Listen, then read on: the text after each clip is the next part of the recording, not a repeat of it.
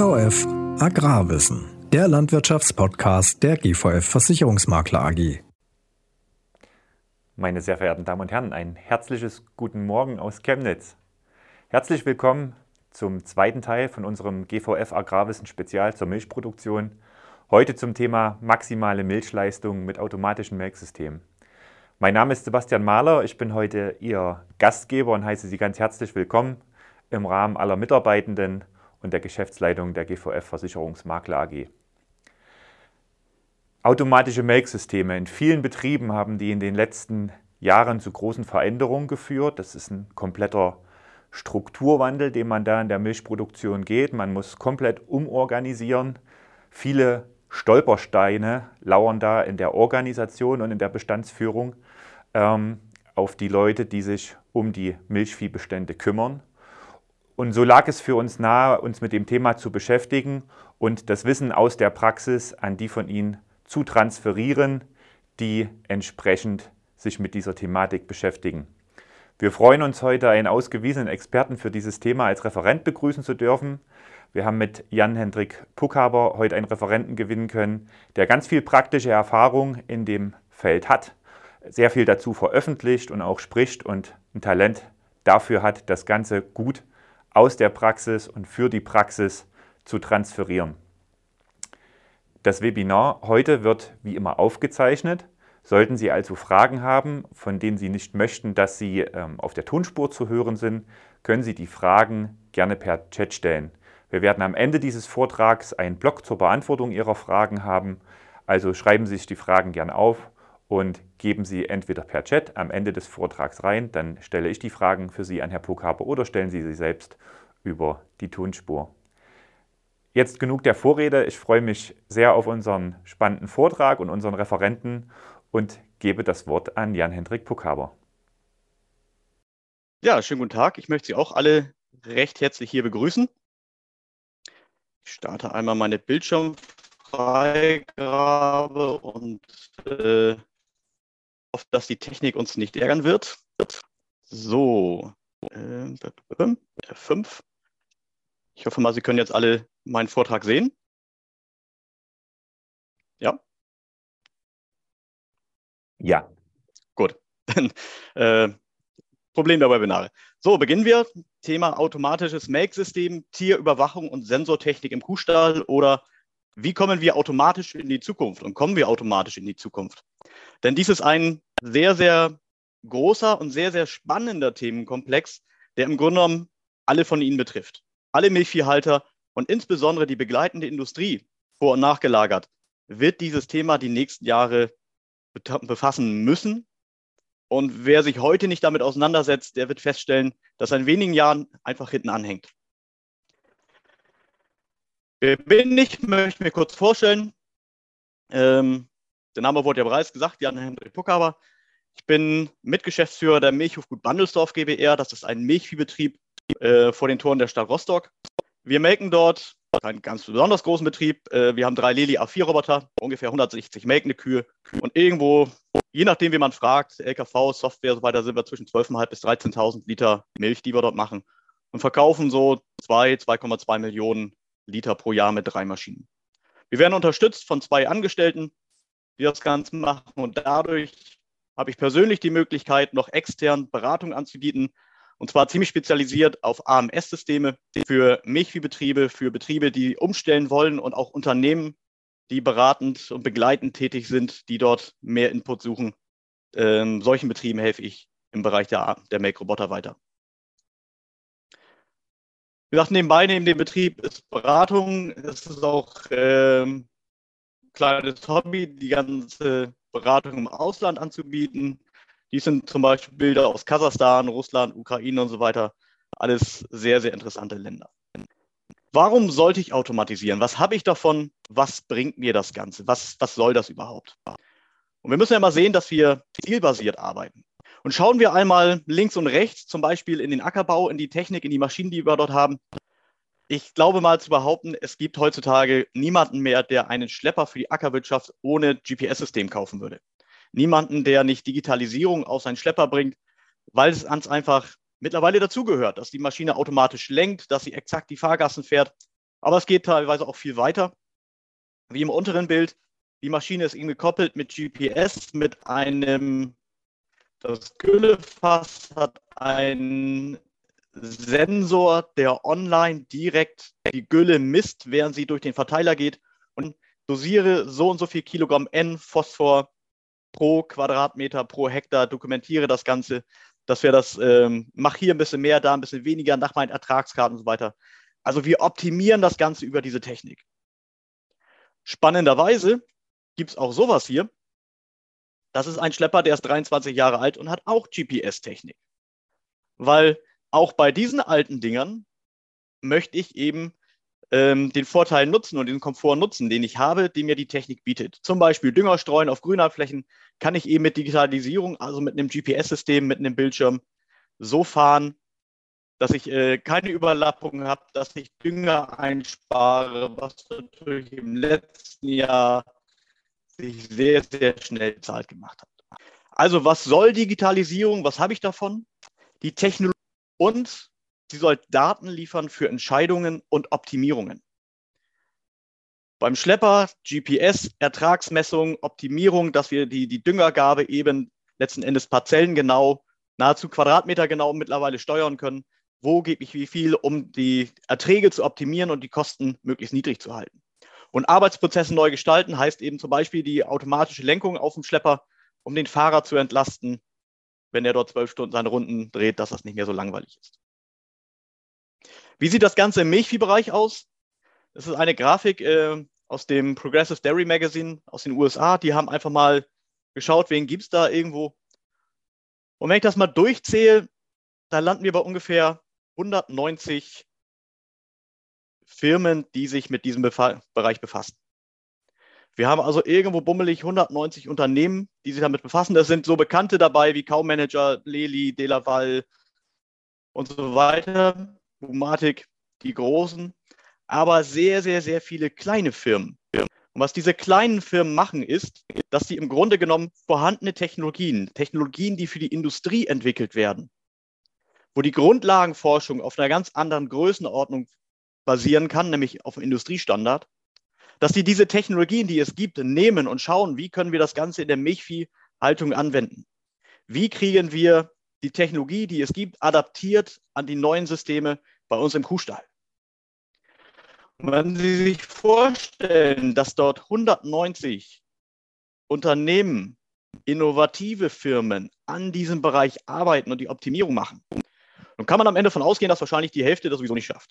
Aber dann haben wir 80, 90, 100 Unternehmen, die mit neuen Ideen kommen, die mit neuen Systemen kommen, die mit neuen Möglichkeiten kommen, die wir uns teilweise heute noch gar nicht vorstellen können, was möglich ist. Einen kleinen Ausblick werde ich zum Schluss geben. Und das wird letzten Endes die Milchproduktion deutlich weiterbringen, weil sie dann anders arbeiten, weil sie andere Systeme haben zum, haben zum Arbeiten. Und wenn Sie derjenige sind, der sagt, ich brauche das Ganze nicht, und ich kaufe meinen Ackerschlepper ohne GPS, das konnten wir 30 Jahre lang, dann werden Sie feststellen, dass Sie in wenigen Jahren hinten anhängen, weil Sie eben die Vorteile, die ich jetzt aufzeigen möchte, gar nicht nutzen können im System. Weil immer, wenn ich etwas mache, wenn ich etwas ändern will, muss ich immer sehen, welches Ziel verfolge ich überhaupt. Weil ähnlich wie bei Alice im Wunderland, welchen Weg soll ich nehmen? Das hängt davon ab, wo du hin willst. Oder wenn du nicht weißt, wo du hin willst, ist es egal, welchen Weg du einschlägst. Was bedeutet das für diesen Vortrag? Wenn Sie sich Gedanken machen, was in der Zukunft kommen soll, machen Sie sich erst Gedanken, was wollen Sie überhaupt? Was ist überhaupt Ihr Ziel? Was wollen Sie erreichen? Ist mein Ziel so, dass ich den Weg finde in der Automatisierung des Melkens? Ist mein Weg so, dass ich das Melken manuell lasse, aber die Tierüberwachung digitalisiere? Wie weit geht meine Digitalisierung? Wie weit nutze ich das Ganze? Bevor Sie investieren, machen Sie sich vorher Gedanken, was wollen Sie überhaupt? Und wenn Sie wissen, was Sie wollen, was Ihr Ziel ist, und Sie wissen, wo Sie stehen, dann können Sie zwischen diesen beiden Punkten einen Weg machen und dann werden Sie auch erfolgreich sein. Wenn Sie einfach losmarschieren, weil alle losmarschieren, werden Sie feststellen, dass Sie nicht dort ankommen, wo Sie eigentlich hinwollen. Weil wenn ich diese Ziele setze, dann bedeutet das eben, also ich will mich ja weiterentwickeln, deshalb setze ich Ziele. Und um sich weiterzuentwickeln, heißt es, sich zu verändern. Und das sich zu verändern ist verdammt unbequem, weil das bedeutet das Verlassen der Komfortzone. Ich mache Dinge, die ich halt mache, weil ich sie immer so mache. Und sie anders zu machen, tut erstmal weh, ist erstmal unbequem. Das führt teilweise zu solchen seltsamen Dingen, dass wir zwar ein automatisiertes Melken haben, aber weiterhin der Meinung sind, dass wir unser Management, das wir seit 30 Jahren gruppenbasiert machen, jetzt auch mit automatisierten Melken machen wollen. Sehe ich eher skeptisch. Punkt zwei, warum Ziele sich zu entwickeln, sich verändern, bedeutet, ich muss auch meine Ressourcen anders verteilen. Wenn ich ein neues Ziel habe, einen neuen Weg habe, muss ich auch sehen, äh, habe ich die Ressourcen richtig verteilt, um diesen Weg gehen zu können. Ressourcen sind klar, Geld, Ressourcen sind Zeit, Arbeitszeit. Ressource bedeutet aber auch für Sie als Landwirt, als Betriebsleiter, als Berater, dass Sie in der Lage sind, im Kopf freie Gedanken fassen zu können. Wenn Sie so in der Arbeit sind, wie es leider viel zu vielen Familienbetrieben geht, dass die nicht mehr in der Lage sind, den Betrieb weiter zu denken und weiter zu planen, dann werden sie sich ganz, ganz schwer verändern können, dann werden sie sich nicht weiterentwickeln und dann werden sie ihre Ziele auch nicht erreichen. Und wenn ich ein Ziel habe und die Ressourcen richtig verteile, dann wird es verdammt unbequem, weil dann gehen sie täglich durch den Stall und fragen sich, entspricht mein Handeln dem Erreichen meiner Ziele? Kann ich mit dem, was ich heute tue, das Ziel, was ich mir gesetzt habe, erreichen oder eher nicht? Das sind Dinge wie Kuhkomfort, Liegeboxen. Wenn Sie mehr Milch haben wollen, wenn Sie gesündere Tiere haben wollen, dann benötigen die Tiere mehr Liegezeit. Die Tiere, die mehr leisten, werden größer, werden schwerer und so weiter. Das heißt, die Liegeboxen, die vor 20 Jahren oder vor 10 Jahren mal ganz toll waren, reichen vielleicht heute nicht mehr. Und dann heißt es nicht, dann bedeutet das nicht, ich kann daran vorbeigehen und äh, es ist ebenso, sondern dann muss sich das ändern. Wie auch immer. Habe ich genügend Tränken, kriege ich genügend Wasser in meine Kühe, kriege ich genügend Wasser in meinen Stall? Weil wenn so eine Anlage 20 Prozent mehr Milch produzieren soll, muss da auch mindestens 20 Prozent mehr gutes Wasser rein. Wie passt die Fütterung zu dem Ganzen? Und sehr, sehr spannend, deshalb sage ich das hier, wie ist die Einzeltierkontrolle? Bin ich in der Lage, eine Einzeltierkontrolle anzubieten, die auch diesem Begriff gerecht wird, nämlich einer Kontrolle des Einzeltieres in meiner gesamten Herde? Und da haben wir letzten Endes eine Evolution im Management, das wir gerade oder das wir seit drei bis vier Jahrzehnten erleben. Diese Evolution Früher war es halt so, Einzeltierbehandlung nur akuter Fälle. Bedeutet, Kuh krank, Tierarzt wird gerufen, behandelt dieses Tier, die Kuh wird wieder gesund. Und wenn ich jede Kuh, die krank wird, behandle und der Tierarzt sie gesund, gesund bekommt, habe ich am Ende eine gesunde Herde. Oder? Naja, ganz so funktioniert das leider nicht. Außerdem ist der Aufwand verdammt hoch. Deshalb kam man dann auf die Idee, okay, wir versuchen weniger zu reparieren und mehr Prophylaxe. Also kamen wir in den Bereich der ersten Präventionsmaßnahmen, beispielsweise im Bereich des Milchfiebers eine Fütterung auf Prophylaxe oder Impfmaßnahmen. Das war so der nächste Schritt nach der Einzeltierbehandlung, dass wir uns Gedanken gemacht haben, okay, was kann ich denn machen, damit meine Kuh eben kein Milchfieber bekommt, dass ich nicht mehr jeden, jedes Mal den Tierarzt rufen muss. Problem bei Präventionsmaßnahmen, das funktioniert nicht immer. Und ich habe weiterhin die Tiere, die weiterhin krank werden. Und dann kam das Wachstum der Herden, ähm, Wechsel in der Belegschaft und so weiter.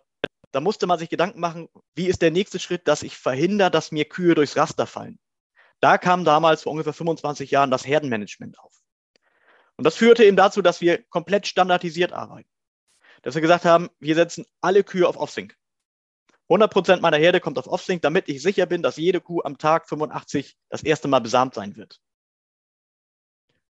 Weil dadurch habe ich eben verhindert, dass ich plötzlich eine Kuh am Tag 180 dort stehen habe, die noch nie gebullt hat, die noch nie untersucht wurde, die noch nie besamt wurde und natürlich deshalb auch nicht tragend ist, weil sie mir einfach durchs Raster gefallen ist. Sowas wurde eben in den größeren Herden verdammt teuer.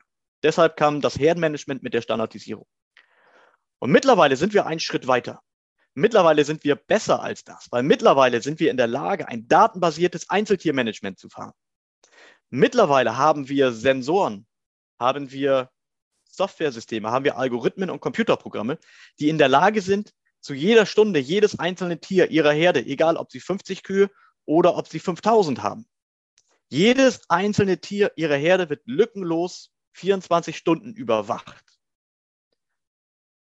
Und wenn dieses System eben feststellt, okay, dort sind Abweichungen, dann kriegen sie einen Alarm und können entsprechend arbeiten.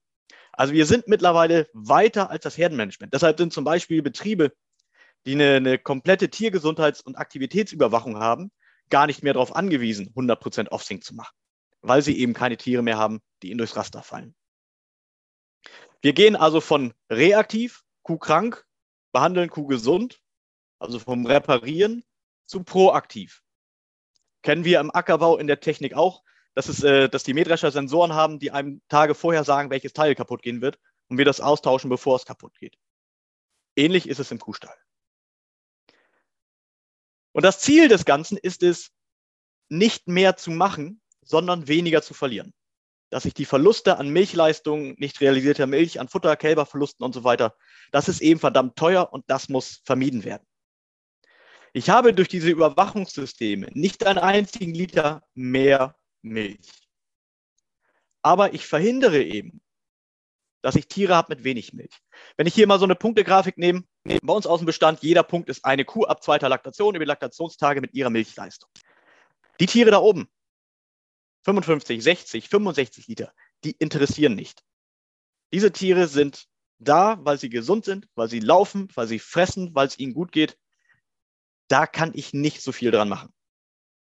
Wenn ich die auf höhere Leistung kriegen will, das sind ziemlich teure Sachen, das sind strategische Dinge, das sind äh, langfristige Entwicklungen, die ich da machen muss. Die 65 Liter Kuh auf 67 zu kriegen, ist verdammt teuer und aufwendig. Viel, viel interessanter ist denn, wer ist denn da unten? Wieso habe ich hier Tiere unterhalb von 40 Liter die ersten 100 Tage? Warum sind dort Tanten, warum sind dort Damen, die am gleichen Tag gekalbt, im gleichen Stall, das gleiche Futter, im gleichen Melkroboter stehen und nur 40 statt 65 Liter geben? Wieso verliere ich an dieser Kuh jeden Tag 25 Liter, was ja derzeit 10, 12 Euro jeden Tag sind? Das ist das, wo wir daran arbeiten müssen. Und schauen Sie sich an in Ihren Betrieben, wie viele Kühe haben Sie unterhalb von 40 Liter und wie groß ist die Spreizung, die Streuung, das Auseinanderdriften in den ersten 100 Tagen. Je größer die Spreizung, die Streuung ist, umso mehr müssen Sie morgen spätestens ein Gesundheitsüberwachungssystem bestellen. Weil die gesamte Gesundheitsüberwachung basiert eben darauf, dass ich da unten keine Tiere habe. Und wenn ich dort welche habe, dann muss ich eben ganz genau wissen, wer das ist. Der eine Punkt, Q168 hat eine Labmarktverlagerung. Ähm, eine Kuh Nummer zwei, die hatte mal äh, Verdauungsproblem den Tag, da ging das Wiederkauen runter, ist mittlerweile wieder hoch. Naja, und 208, die hatte halt noch nie über 40 Liter, da scheint es genetisch zu sein. Aber ich werde immer dort Tiere haben, aber ich muss sie eben kontrollieren können und überwachen können. Und sie machen viel, viel mehr Milch in den Herden, indem sie verhindern, dass sie Kühe haben mit wenig Milch und nicht versuchen, die höchsten Kühe noch höher zu kriegen. Weil ganz klar, wenn ich eine Laktationskurve habe, die normal läuft, und ich habe auf der gelben Linie die Früherkennung einer Erkrankung, kriege ich sie viel schnell wieder auf, auf den Damm, als wenn die Kuh erstmal richtig ins Loch fällt, bis sie erstmal richtig unten ist. Dann verliere ich über die gesamte Laktation richtig viel Milch, richtig viel Geld und am Ende wahrscheinlich auch die Kuh. Ein Beispiel, wie sieht es aus im System?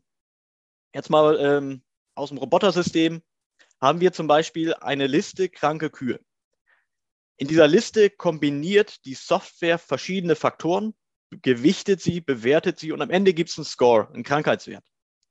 Und dieser Krankheitswert zeigt mir eben an, okay, wenn ich einen Wert habe, der massiv abweicht, oder ich habe fünf, sechs, acht Werte, die alle so ein bisschen in eine Richtung gehen, dann ist vielleicht die leichte Abweichung ja viel, viel aussagekräftiger als ein Wert, der massiv runtergeht.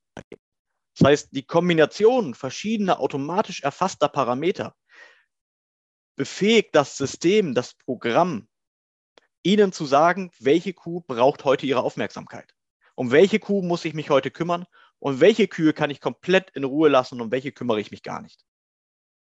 Ein Beispiel, einmal die Dame Nummer 33. Sie hatte zum Zeitpunkt dieses Fotos 71. Laktationstag und äh, naja, sie stand eigentlich ganz normal da. Die Ohren waren oben, Augen waren okay, Hungergrube war okay, okay. Und sie hatte 40,9 Grad Körpertemperatur. Wenn man dieses Tier von außen gesehen hätte, wäre man so dran vorbeigegangen. Ohne die zusätzliche Information, die wir aus dem System bekommen haben. Nämlich der Computer hat mir gesagt, hey, guck die dir an, weil die Milchmenge ist runter. Das Wiederkauen ist eingebrochen, die Temperatur ist hoch, die Aktivität ist runter. es geht dieser Kuh heute ziemlich schlecht. Und du musst jetzt etwas tun, um dieser Kuh zu helfen, auch wenn die Milchleistung noch nicht eingebrochen ist. Auch wenn da nur 5, 6, 7 Liter bei diesem Gemelk fehlen, musst du trotzdem hinterher und dich um diese Kuh kümmern. Weil wenn du das nicht tust, dann bin ich auf der roten Laktationskurve, sie bricht ein und kommt nie wieder hoch. In diesem Falle früh interveniert mit leichten Mitteln, mit Schmerzmitteln, mit Fiebersenker, mit äh, meiner Nacht im Strohbereich, wo sie ein bisschen gutes Heu bekommt. Dann hat man sie innerhalb kürzester Zeit wieder, ja, das Wiederkauen wieder oben.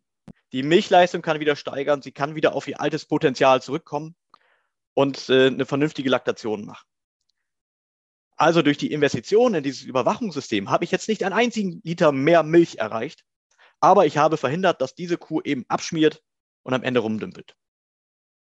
Ein anderes Beispiel, eine Forschergruppe hat mal Daten genommen von Kühen mit einer Labmagenverlagerung. Und man hat festgestellt, dass ungefähr acht Tage vor der Diagnose das Wiederkauen im Schnitt signifikant abgesunken ist. Also bummelig acht Tage vor der Diagnose Labmagenverlagerung ging das Wiederkauen runter. Jetzt ist es zum Glück aber auch so, dass nicht jede Kuh, wo das Wiederkauen runtergeht, in acht Tagen Labmagenverlagerung haben wird. Also das ist ganz nett, im Nachhinein mal zu schauen. Du hast eine Kuh mit Labmagenverlagerung, ach, vor acht Tagen hätte ich das schon sehen können. Punkt zwei war die Milchtemperatur. Die Milchtemperatur ist ungefähr sechs Tage vorher abgefallen. Manche Roboter messen die Milchtemperatur, Milchtemperatur automatisch mit. Man hat gesehen, sechs Tage vorher ging die Temperatur leicht herab. Problem ist, also richtig danach gucken, tun wir nicht. Und die Milchmenge, die ging drei bis vier Tage vor der Diagnose runter. Das bedeutet also, die einzelne Aussagekraft der einzelnen Parameter ist relativ gering. Aber in Kombination all dieser Parameter wäre eine drei Tage frühere Behandlung möglich gewesen. Wir wären in der Lage gewesen, drei Tage vor der Diagnose Labmagenverlagerung diese Kuh entsprechend am Fressen zu halten, dafür zu sorgen, dass sie den Pansen immer voll hat, dass wir sie drenchen, dass wir ihr Hefe geben, sonstige Dinge, um zu verhindern, dass sie am Tage Null Labmagenverlagerung bekommen wird. Oder mal ein paar, ein paar Beispiele, wie sieht zum Beispiel eine Abkalbung aus? Was ist normal? Hier haben wir wieder die 168, die hatten wir gerade eben auf der Punktewolke schon. Die war schon ganz gut auf Milch, dann ging Aktivität runter, Wiederkauen runter. Da sehen wir also, okay, so sieht eine, eine Labmagenverlagerung aus. Und das Ganze passierte 25 bis 30 Tage nach der Kalbung. Das ist dann, wenn eigentlich die Tiere schon gar nicht mehr im Freshcow-Bereich sind. Ging das Ganze runter. Und dann mal ein Beispiel, wie arbeiten wir zum Beispiel bei uns im Betrieb mit Frischmelkern. Wie machen wir bei uns im Betrieb Fresh Cow Controlling? Und das Ziel, das ich dort habe, ist Downkill Cows durch schlechtes Management. Was jetzt ein bisschen lustig klingt, bedeutet eben, eine Kuh, die ich in den ersten 50 Tagen verliere, ist zu 99 Prozent das Ergebnis von einem schlechten Management. Ich habe sie nicht früh genug bekommen. Und Abkalbungen gibt es eben verschiedene Möglichkeiten. So ist eine normale Abkalbung. Wenn wir uns die hellblaue Linie mal anschauen, die war ganz normal bis zum Kalben, dann ging sie steil runter, um dann wieder am ersten, nach einem halben Tag wieder hochzugehen. Das ist normal. Kühe um die Kalbung herum haben kein Wiederkauen, das geht runter. Aber so nach einem halben Tag sollten sie wieder, sollte die Kurve wieder ansteigen, dann weiß ich, okay, okay diese Kuh ist keine Alarm-Akut-Kuh, um die ich mich sofort kümmern muss. Das Wiederkauen steigt an. Sie ist schon mal auf dem besten Wege, ähm, eine hochleistende, hochproduktive Kuh zu werden. Ein anderes Tier, die hatte erst nach einem, anderthalb Tagen einen deutlichen Rückgang im Wiederkauen gehabt. Das ist nicht normal. Diese sind Tiere, die ich auf dem Fokus halten muss, wo ich hinterher schauen muss, wo ich schauen muss, wie halte ich die am Fressen? Wie kriege ich sie über diesen zweiten, dritten, vierten Tag hinweg mit vollen Pansen, dass ich eben nicht Stoffwechselprobleme, Labmagenprobleme und das Ganze bekomme. Also hier habe ich schon mal die Information aus meinem System, okay, das ist eine, um die musst du dich ein bisschen mehr kümmern. Und ganz hart wird es dann bei solchen, die hat gekalbt und das Wiederkauen war drei Tage lang komplett null. Das heißt, sie hat drei Tage lang kein Wiederkauen gehabt. Das ist eine absolute, das ist ein Intensivpatient. So eine Kuh gehört auf die Intensivstation. So eine Kuh gehört dreimal am Tag angeschaut, immer mal ein bisschen Futter hingeworfen, ein bisschen Heu hingegeben. Irgendwie müssen wir sie wieder ans Fressen bekommen.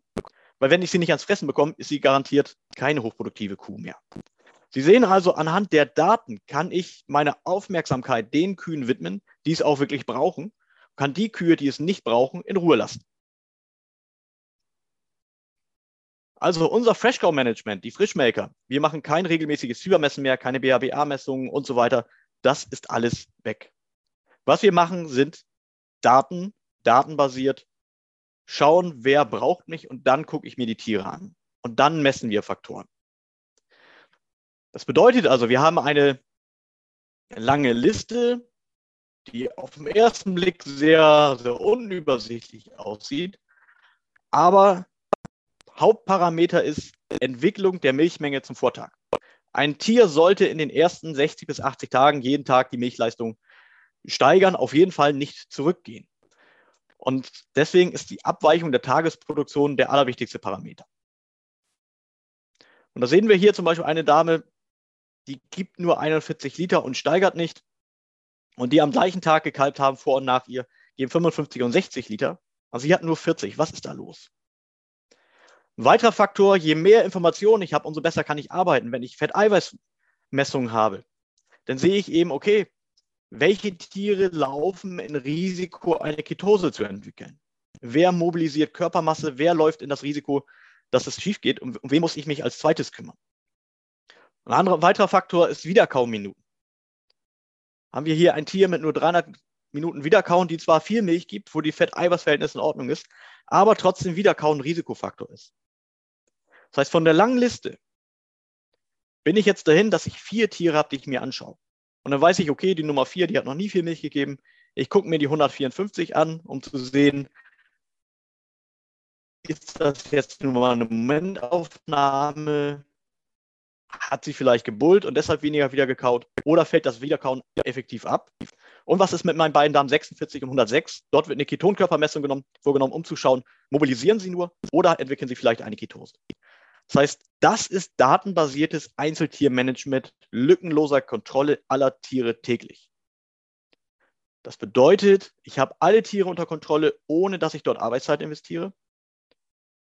Und die Tiere, die abweichen, habe ich sofort auf der Liste, sofort auf den Schirm und kann sofort dort agieren. Also es geht um ein automatisiertes Management. Und dabei geht es nicht nur um den Melkroboter. Der Melkroboter ist nur ein Baustein in der gesamten automatisierten Managementstrategie. Das geht viel, viel weiter. Denn wieso kann ich Management automatisieren? Naja, bei Datenverarbeitung gibt es die einfache Regel, Shit in, Shit out. Gehen Sie mit schlechten Daten in eine Datenverarbeitung rein, während schlechte Ergebnisse rauskommen. Wir kennen das, wenn Sie Melkstand haben mit Milchmengenmessung und die Tiererkennung nicht richtig funktioniert. Und Sie wissen nicht, sind die sieben Liter Abweichung dieser Kuh in diesem Gemelk jetzt dadurch, dass die Kuh sieben Liter weniger gegeben hat? Oder stand sie einfach, hat die Zuordnung nicht geklappt und es ist einfach die Daten einer falschen Kuh eingespielt worden? Hat sie vielleicht abgetreten und deshalb weniger Milch gehabt? Sie wissen es nicht. Also Sie können nur sehr, sehr schwer Ihr Management auf Basis dieser Werte anpassen. Andersherum, je mehr Werte ich habe und vor allen Dingen durch die, die neuen digitalen Systeme habe ich diese Daten in einer extrem hohen Auflösung und extrem hoher Qualität in nahezu Echtzeit. Und all diese vielen Daten gehen jetzt eben in ein Rechnersystem herein, werden dort verarbeitet, aufgebreitet, sie bekommen entsprechende Grafiken und Listen, um am Ende zu sehen, wer braucht meine Aufmerksamkeit, wie stelle ich mein Management um, wie optimiere ich den gesamten Betrieb. Also mit schlechten Daten rein kommen schlechte Ergebnisse raus. Wenn Sie mit sehr hochwertigen Daten reingehen, kommen gute Ergebnisse unten bei raus. Und dabei, wie gesagt, es geht nicht nur um den Roboter. Es geht auch nicht darum, welche Farbe der hat.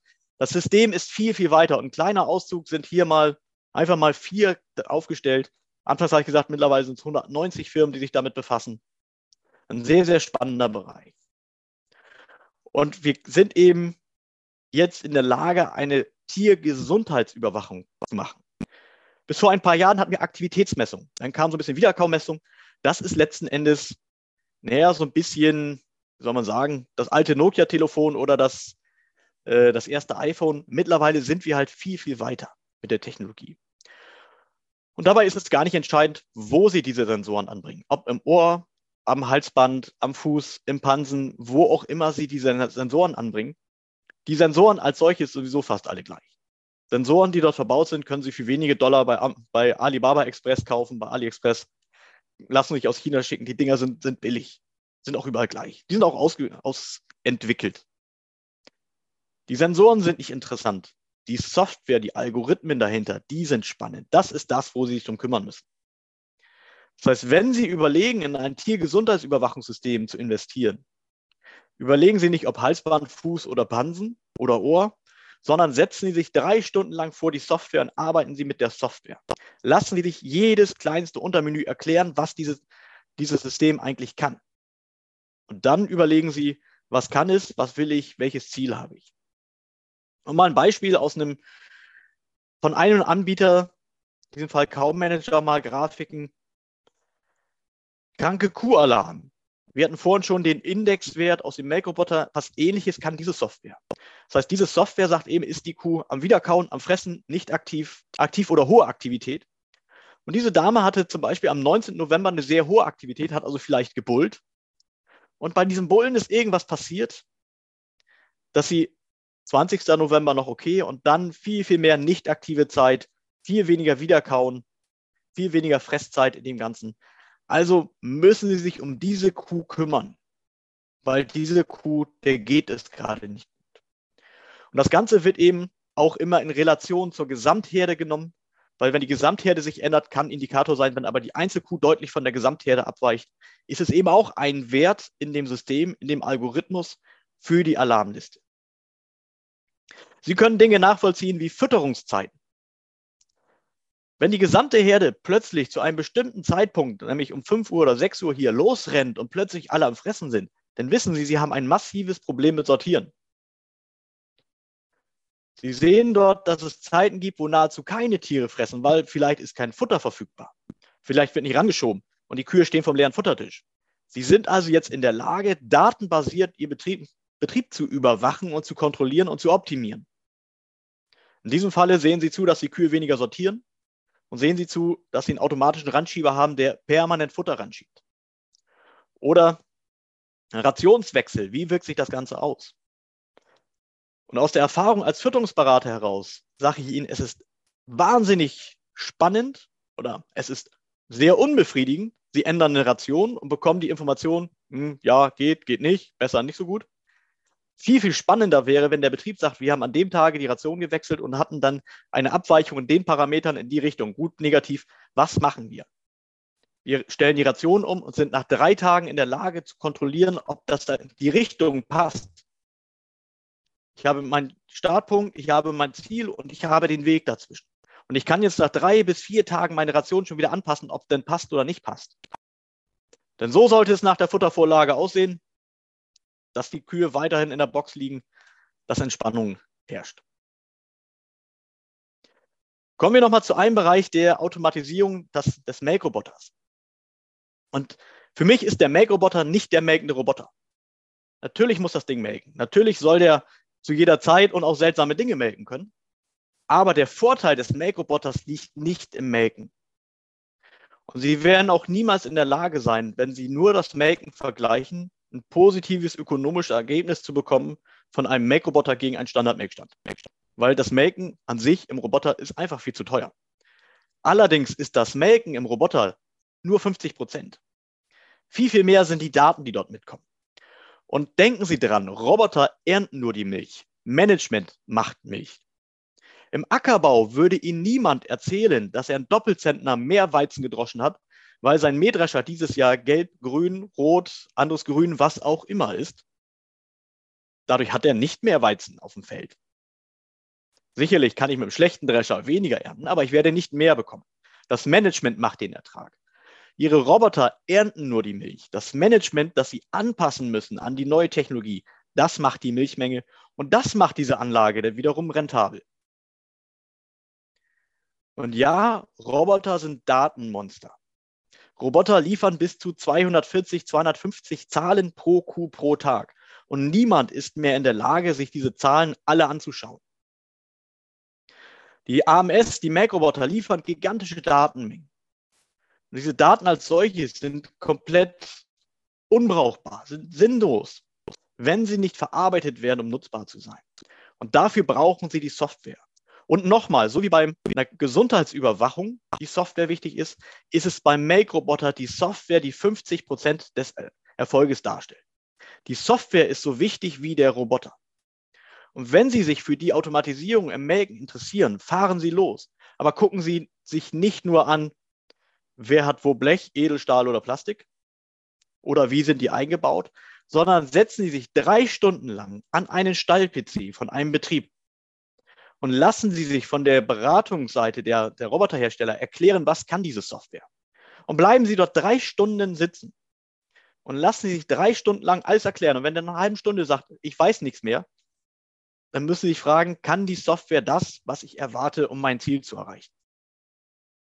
Weil die Datenverarbeitung liefert die Grundlagen für Entscheidungen und Maßnahmen. Nicht die Daten, sondern die Verarbeitung der Daten. Wie sieht es bei uns so ein Tag aus mit Make-Roboter? Das erste, was man macht nach dem Aufstehen oder noch vor dem Aufstehen, ist erstmal in der App checken, wie war letzte Nacht die Milchmenge? Haben die Roboter gut durchgemolken oder gibt es etwas, das ich sofort aufspringen muss und zum Stall rennen muss? Wenn alles gut ist, ist man auch beruhigt. Es erwarten einen wahrscheinlich keine Katastrophen, dann kann man in Ruhe aufstehen, gibt es einen ersten Kaffee und dann kommt die Arbeit am PC. PC-Listen anschauen, diese Arbeit ist mindestens genauso hochwertig wie manuelle Arbeit im Stall. Weil an den PC-Listen schaue ich, um wen muss ich mich heute kümmern. Wenn ich 160 Kühe habe, ist es sehr schön, wenn ich mich um 157 überhaupt nicht kümmern muss. Dafür habe ich aber viel Zeit und viel Ressourcen und viel Gedanken, die ich mir um diese drei Kühe machen kann, muss, die mich heute brauchen. Im Stall sind es dann Arbeiten, Kühe nachtreiben, Liegeboxenpflege und Roboter reinigen. Und das Schöne ist, diese Arbeiten können Sie trennen. Die Stallarbeit, die sicherlich wichtig ist, aber nicht so herausfordernd wie die Arbeit am PC, können Sie trennen, sodass Sie die Stallarbeit guten Mitarbeitern relativ schnell beibringen können, die sie denn gut machen. Und Sie selber oder Ihr Anlagenleitung oder das Management kümmert sich darum, wo müssen wir heute unsere Ressourcen reinstecken und eben auffällige Kühe zu kontrollieren. Deswegen bedeutet AMS nicht automatisches Make-System, sondern das Advanced Management System, das weiterentwickelte Management-System. Es geht nicht ums Melken, nochmal, es geht ums Management, es geht um Daten, es geht um datenbasiertes Einzeltiermanagement, die Überwachung der einzelnen Kuh. Und wir können damit wirklich Betriebe optimieren und können Probleme und vor allen Dingen Lösungen aufzeigen. Und ein Beispiel ist mal Hitzestress.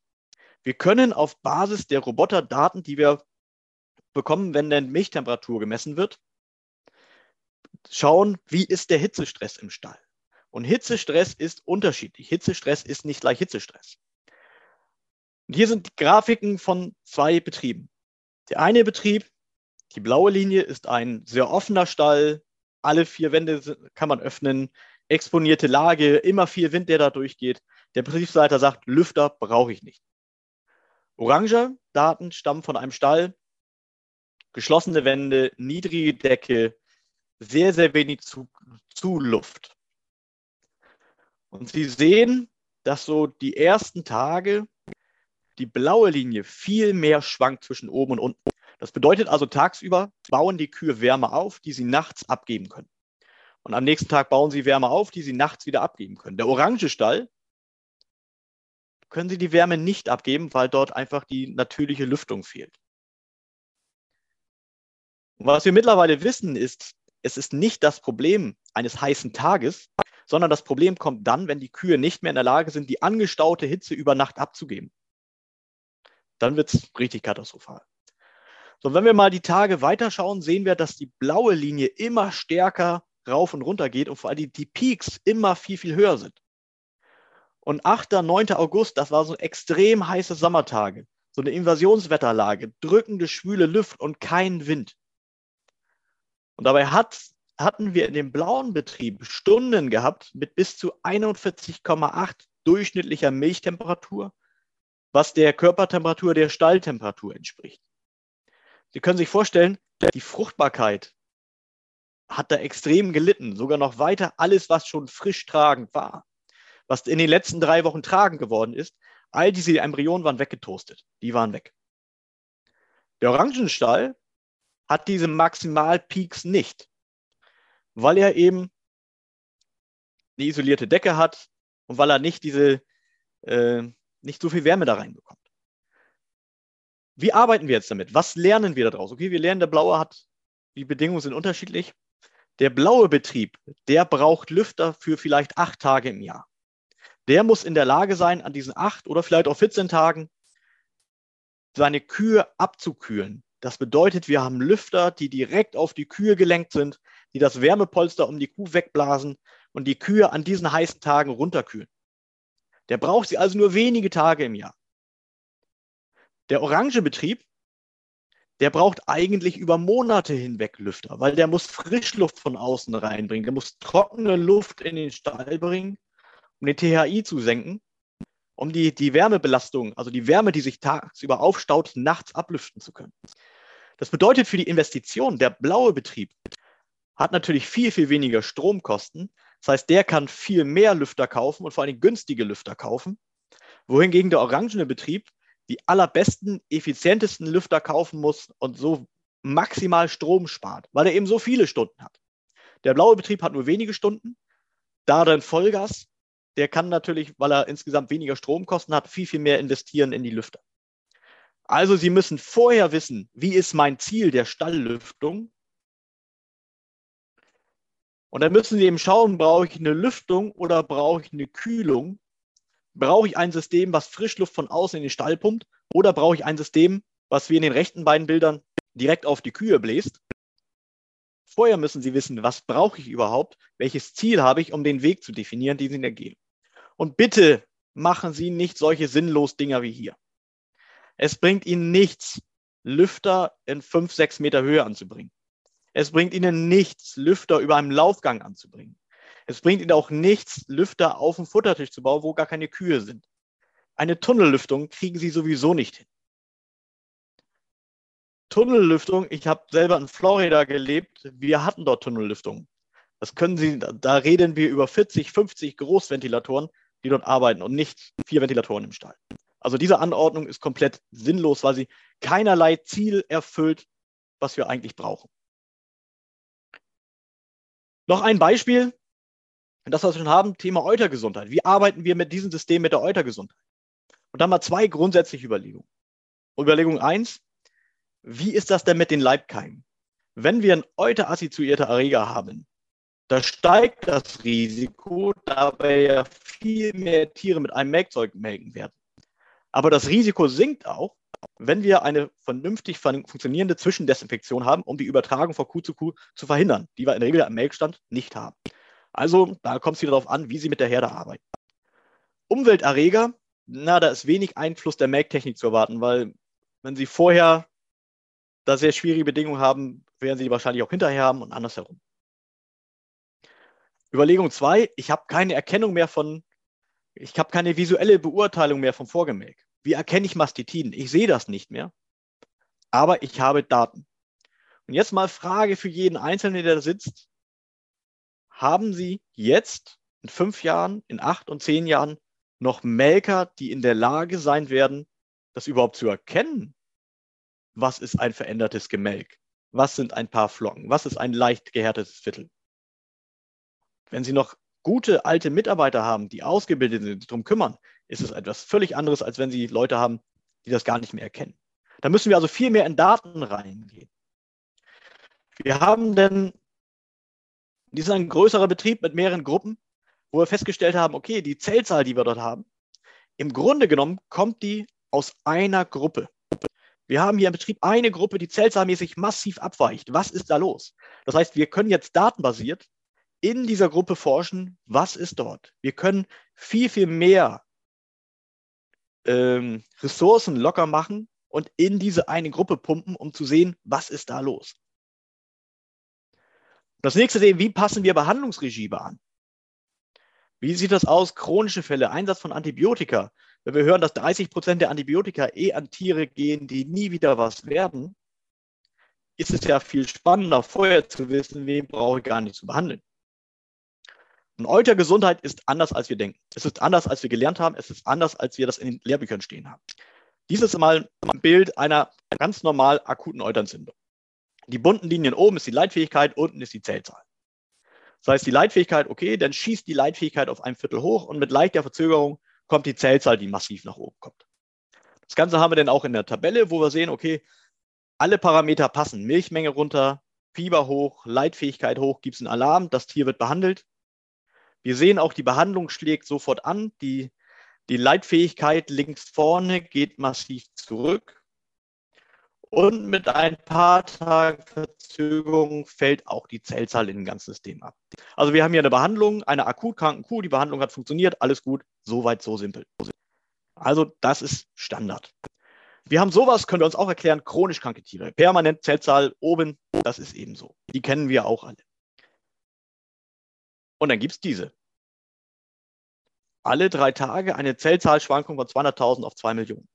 Oder diese Dame, die hatte alle drei Tage rauf und runter. Ohne dass sie gebullt hat, ohne dass irgendwas war. Es war einfach ihre ganz normale Zellzahlschwankung. Wir haben dann mal geschaut, was hat diese Kuh? Wir haben nämlich fünf Tage lang Viertelgemächsproben bei dieser Kuh genommen und haben festgestellt, A, sie hatte alles und B, die Zellzahlmessung stimmt. Wir sehen eben extreme Schwankungen in den Zellzahlen zwischen den Tagen. Also an einem Tag hat sie auf ein Viertel 1,8 Millionen Zellen, am nächsten Tag 12,4 und auf 10 Millionen, auf 3 Millionen wieder runterzugehen. Also wir haben dort extreme Schwankungen in dem Ganzen. Sogar die Milchleistung korrespondiert da nicht mit. Und was dann sehr spannend ist, LKV-Auswertung, da sehen wir die rote Linie, die dann plötzlich so massiv runtergeht. Das kennen wir auch, wenn wir LKV-Auswertung machen, dass wir Tiere haben, die mal oben sind, dann wieder unten und dann wieder hochkommen. Die hatte einfach an der Dezemberkontrolle einmal Glück gehabt. Die Zellzahl war nicht unten, sie hatte einfach nur Glück. Cholimastien können wir mittlerweile auch sehr gut sehen, nämlich da schießt die Leitfähigkeit auf Extremwerte, Milch ist runter und die kriegen da echt Probleme. Aber wie sieht es im konventionell melkenden Stall aus?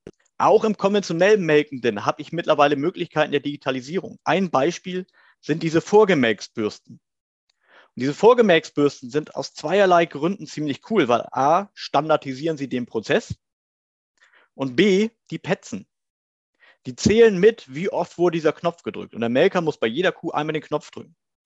Und wenn Sie wissen, dass Sie 748 Kühe melken und der Melker in der letzten Schicht 542 Mal den Knopf gedrückt hat, dann wissen Sie, es ist Zeit für ein Gespräch. Da kann dann niemand mehr sagen, nein, Chef, ich mache alles super, bei mir ist alles in Ordnung, der andere macht das verkehrt. Sie haben hier jetzt plötzlich Zahlen, wo Sie mit dem Maker reden können und sagen können, du, ähm, das war nicht optimal. Und auch im konventionell melkenden System gibt es mittlerweile Firmen, die sich um Ansetzroboter für konventionell melkende Parallelmelkstände kümmern. Das ist eine Firma wie MyRobot aus Israel, die Ansetzroboter konstruieren für Parallelmelkstände. Eine sehr, sehr spannende Entwicklung. Also wir werden in ein paar Jahren dann äh, über automatisiertes Melken auch reden, dass wir Standardmelkstände mit Automatisierung ausstatten, um eben die Arbeit des Melkers entsprechend rauszunehmen. Apropos Melker, auch da ganz lustig, es gibt Systeme, das ist aus den USA, ein Videoüberwachungssystem, wo die Software erkennt, wie zum Beispiel hier, die beiden spielen dort am Telefon. Das Dippen, was der linke Herr da so machte, das ging halt alles ein bisschen sehr, sehr schnell. Also er war unterhalb der vorgegebenen Zeit, die man fürs Dippen braucht. Rechts wurde meine Kuh manuell abgenommen, die noch gar nicht ausgemolken war. Die können also jetzt mit dieser Software die Arbeit der Maker bewerten und belohnen. Anderes Beispiel, Kameratechnik im Kuhstall wird in drei bis fünf Jahren der nächste große Hammer werden. Wir werden, wie in diesem Beispiel, ist es mittlerweile möglich, eine Tieridentifikation im Laufgang zu haben durch Kameras. Die Kameras wissen dann ganz genau, welche Kuh ist das, um zu wissen, wo steht welches Tier, wie verhalten sie sich. Wir haben mittlerweile Cattle Eye, die Lahmheit filmen können die filmen können, wie sich die Kuh bewegt und ob sich ihr Bewegungsmuster verändert hat. Und wenn sich das Bewegungsmuster verändert, weil sie eben eine Lahmheit entwickelt, die erst in fünf bis zehn Tagen sichtbar wird, aber jetzt schon datenbasiert rauskommt, dann kann diese Kuh eben viel, viel schneller in den Clownstand. Ich habe viel, viel sanftere Möglichkeiten, die ich im Clownstand machen muss. Und ich habe am Ende fast keine lahmen Kühe mehr, weil ich sie eben sehr, sehr früh erkennen kann. Plus Körperkonditionsbewertung und so weiter. Das ist alles in Zukunft über Kameratechnik möglich. Und ich denke mal, es wird noch ungefähr drei Jahre dauern, denn sind diese, diese Firmen wirklich im Markt. Also in diesem Fall äh, Kettle Eye. Sie waren auf der Eurotier, sie haben Joint Venture mit GEA. Das Ganze wird bald auf den Markt kommen. Bleibt natürlich die Frage, wie ist denn das mit den Kosten? Ich sagte bereits, wenn Sie das Melken betrachten, werden Sie schwer dort eine positive Rechnung reinbekommen. Also schauen Sie, was vergleichen Sie letztendlich? Vergleichen Sie den glänzenden neuen Melkroboter mit dem Melkstand, den Sie in den 80er Jahren aus Gebrauchteilen zusammengebaut haben, wo Mutti und Omi das Melken machen. Oder vergleichen Sie einen neu gebauten, technisch voll aufgerüsteten Melkstand mit einem Gesundheitsüberwachungssystem, mit allen Formen der Automatisierung, Selektion, alles, was es dort gibt, allen Daten, die Sie haben können. Was vergleichen Sie hier letzten Endes? Und natürlich werden Sie, wenn Sie den alten Melkstand haben, auf den Roboter gehen, höhere Kosten haben. Aber wenn Sie Neubau auf gleichem Niveau vergleichen, wird es äh, kostenmäßig interessant werden. Weil wenn Sie schauen, wenn Sie einen alten Melkstand haben, ohne Technik, ohne Wartung da drin, Familien-AK, ist das Ding natürlich super billig. Und wenn der Techniker nur kommt, wenn die Hütte brennt und qualmt, dann haben Sie auch keine Wartungskosten, außer man neue Zitzengummis. Und wenn Sie das vergleichen gegen die neueste Technik, was ein moderner Arbeitsplatz ist, was Sensorsysteme mitbringen für Kuh und Mensch, wo ein Servicevertrag drin ist, dass vorausschauend die Maschinen gewartet und repariert werden, äh, wie ist Ihr Mitarbeiterpool, solange Sie im Umbau und Umstellen sind? Weil das größte Problem, oder wenn ich Lohnkosten senken will, geht es über zwei Wege, mehr machen oder weniger Leute haben. Also musste man dann Leute entlassen, was natürlich auch in der Detailphase niemand macht. Und inwieweit haben wir eine Leistungssteigerung durch die Automatisierung des Melkens, durch drei, viermal Melken, bekomme ich auch mehr Umsatz das Ganze. Also wenn die Kosten vergleichen, müssen sie beides gegeneinander rechnen. Und auch Gesundheitsüberwachungssysteme kosten Geld für die Investition und jährliche Lizenzen. Und jährliche Lizenzen müssen sie bezahlen, damit die Firma in der Lage ist, die Software, die Algorithmen, die Technik weiterzuentwickeln. Weil nur durch den Verkauf werden die nicht in der Lage sein, das dann weiterzuentwickeln. Und je besser alle ihre Mitarbeiter sind, desto geringer ist der Nutzen der Sensoren. Also wenn Sie alle Mitarbeiter auf allerhöchstem Niveau haben und jeder kümmert sich und jeder kümmert sich um jede einzelne Kuh und guckt, wird der Nutzen der Sensoren relativ gering sein. Je mehr Sie aber sagen müssen, naja, nicht alle meine Mitarbeiter sind so gut, umso höher ist der Nutzen der Sensoren, weil sie die Überwachung der Tiere an ein System auslagern, was ihnen klare Daten gibt. Und Sie brauchen eben nicht mal einen Maker, der sagt, Q474 hinten links war irgendwie ein bisschen wenig Milch drin, sondern Sie haben das Ganze ausgelagert an die Sensoren. Und zukünftig müssen Sie eben schauen, welche Qualität Mitarbeiter habe ich, wie viel kann ich dabei an Sensoren, Sensoren auslagern. Also als Fazit, die Zukunft wird sich ändern. Und zwar ziemlich schnell, ziemlich rabiat. Und als Landwirt erwarte ich von Beratern und Tierärzten und allen, die mich dort begleiten, dass sie ein Verständnis haben der Daten und Technologien und das nicht heißt, ah, das haben wir früher nicht gebraucht, brauchen wir jetzt auch nicht. Das habe ich immer so mogt. Sondern ich will den Weg gehen, ich will weiterkommen. Weil diese Daten sind der Schlüssel zu einer proaktiven Tiergesundheit. Also die höchstleistende Herde ist auch die gesündeste Herde, wenn ich eben keine kranken Tiere habe. Und die Frage ist am Ende nicht, ob sie eine Gesundheitsüberwachung brauchen, sondern nur noch welche. Es geht nicht darum, ob sie da rein investieren, sondern nur welches System, welcher Sensor, welche Software dahinter steht. Da müssen sie sich einmal mit befassen. Denn am Ende muss das Ziel sein, nicht mehr zu machen, sondern weniger zu verlieren. Somit vielen Dank. Ein kurzer Durchblick was heute möglich ist und was in der Zukunft kommen wird. Am Roboter, an Automatisierung, an Datenüberwachung. Und ich hoffe, dass jetzt noch einige Fragen gekommen sind und äh, würde mich freuen, jetzt nochmal in die Diskussion einzusteigen. Vielen Dank. Herr Puckhaber, ganz herzlichen Dank auch für mir für diesen unfassbar umfangreichen und tiefgreifenden Vortrag. War total interessant für mich. Ähm, ich habe selber, selber viel gelernt und nochmal einen ganz anderen ähm, Blick auf das Thema bekommen. Und ich hoffe, es ging den Teilnehmenden auch so. Deswegen jetzt die Frage in die Runde. Gibt es, gibt es ergänzende Fragen von Ihnen? Haben Sie noch separate Fragen an Herrn Puckhaber? Bitte, jetzt Ihre Gelegenheit. Ich blicke Richtung, Richtung Regie, ob Fragen durch den Chat kommen.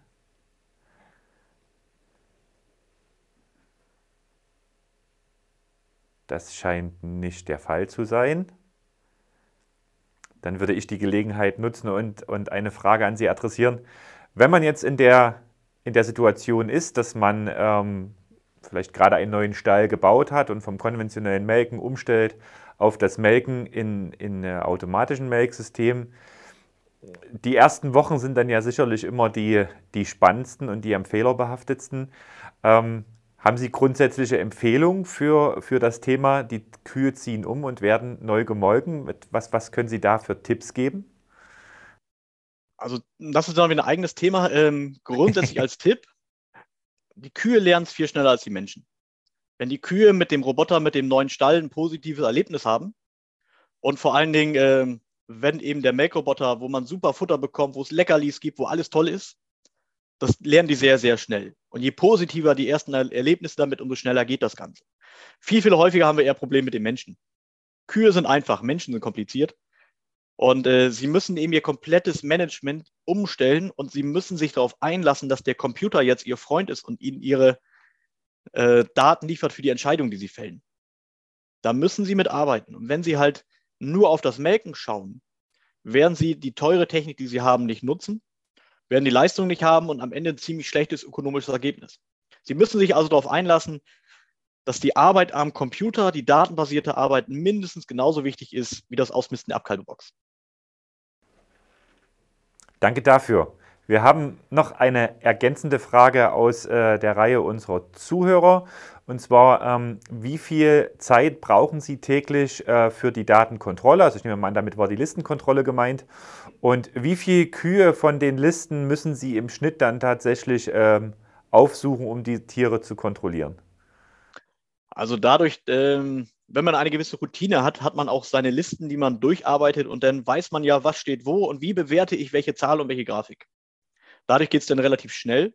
Plus, wenn die Daten von der Software schon gut aufbereitet sind, äh, macht das natürlich auch einfacher.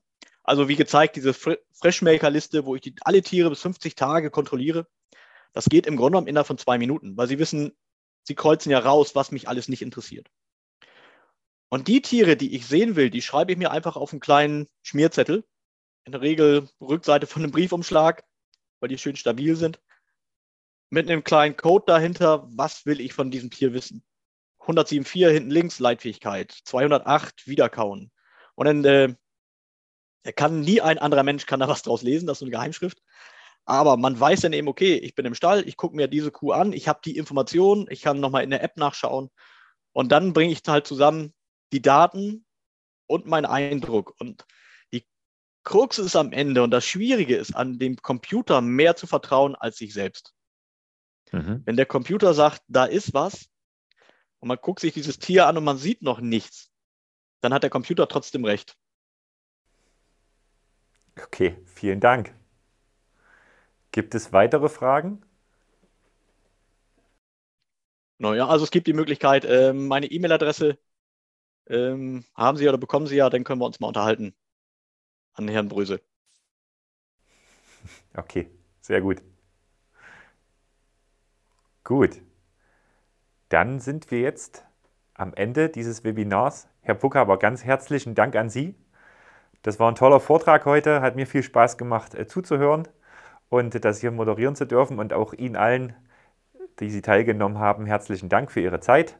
Ähm, es fällt ja vielen immer dann schwer, also ich kenne das auch, bei dem schönen Wetter dann äh, vor, dem, vor dem Rechner zu sitzen.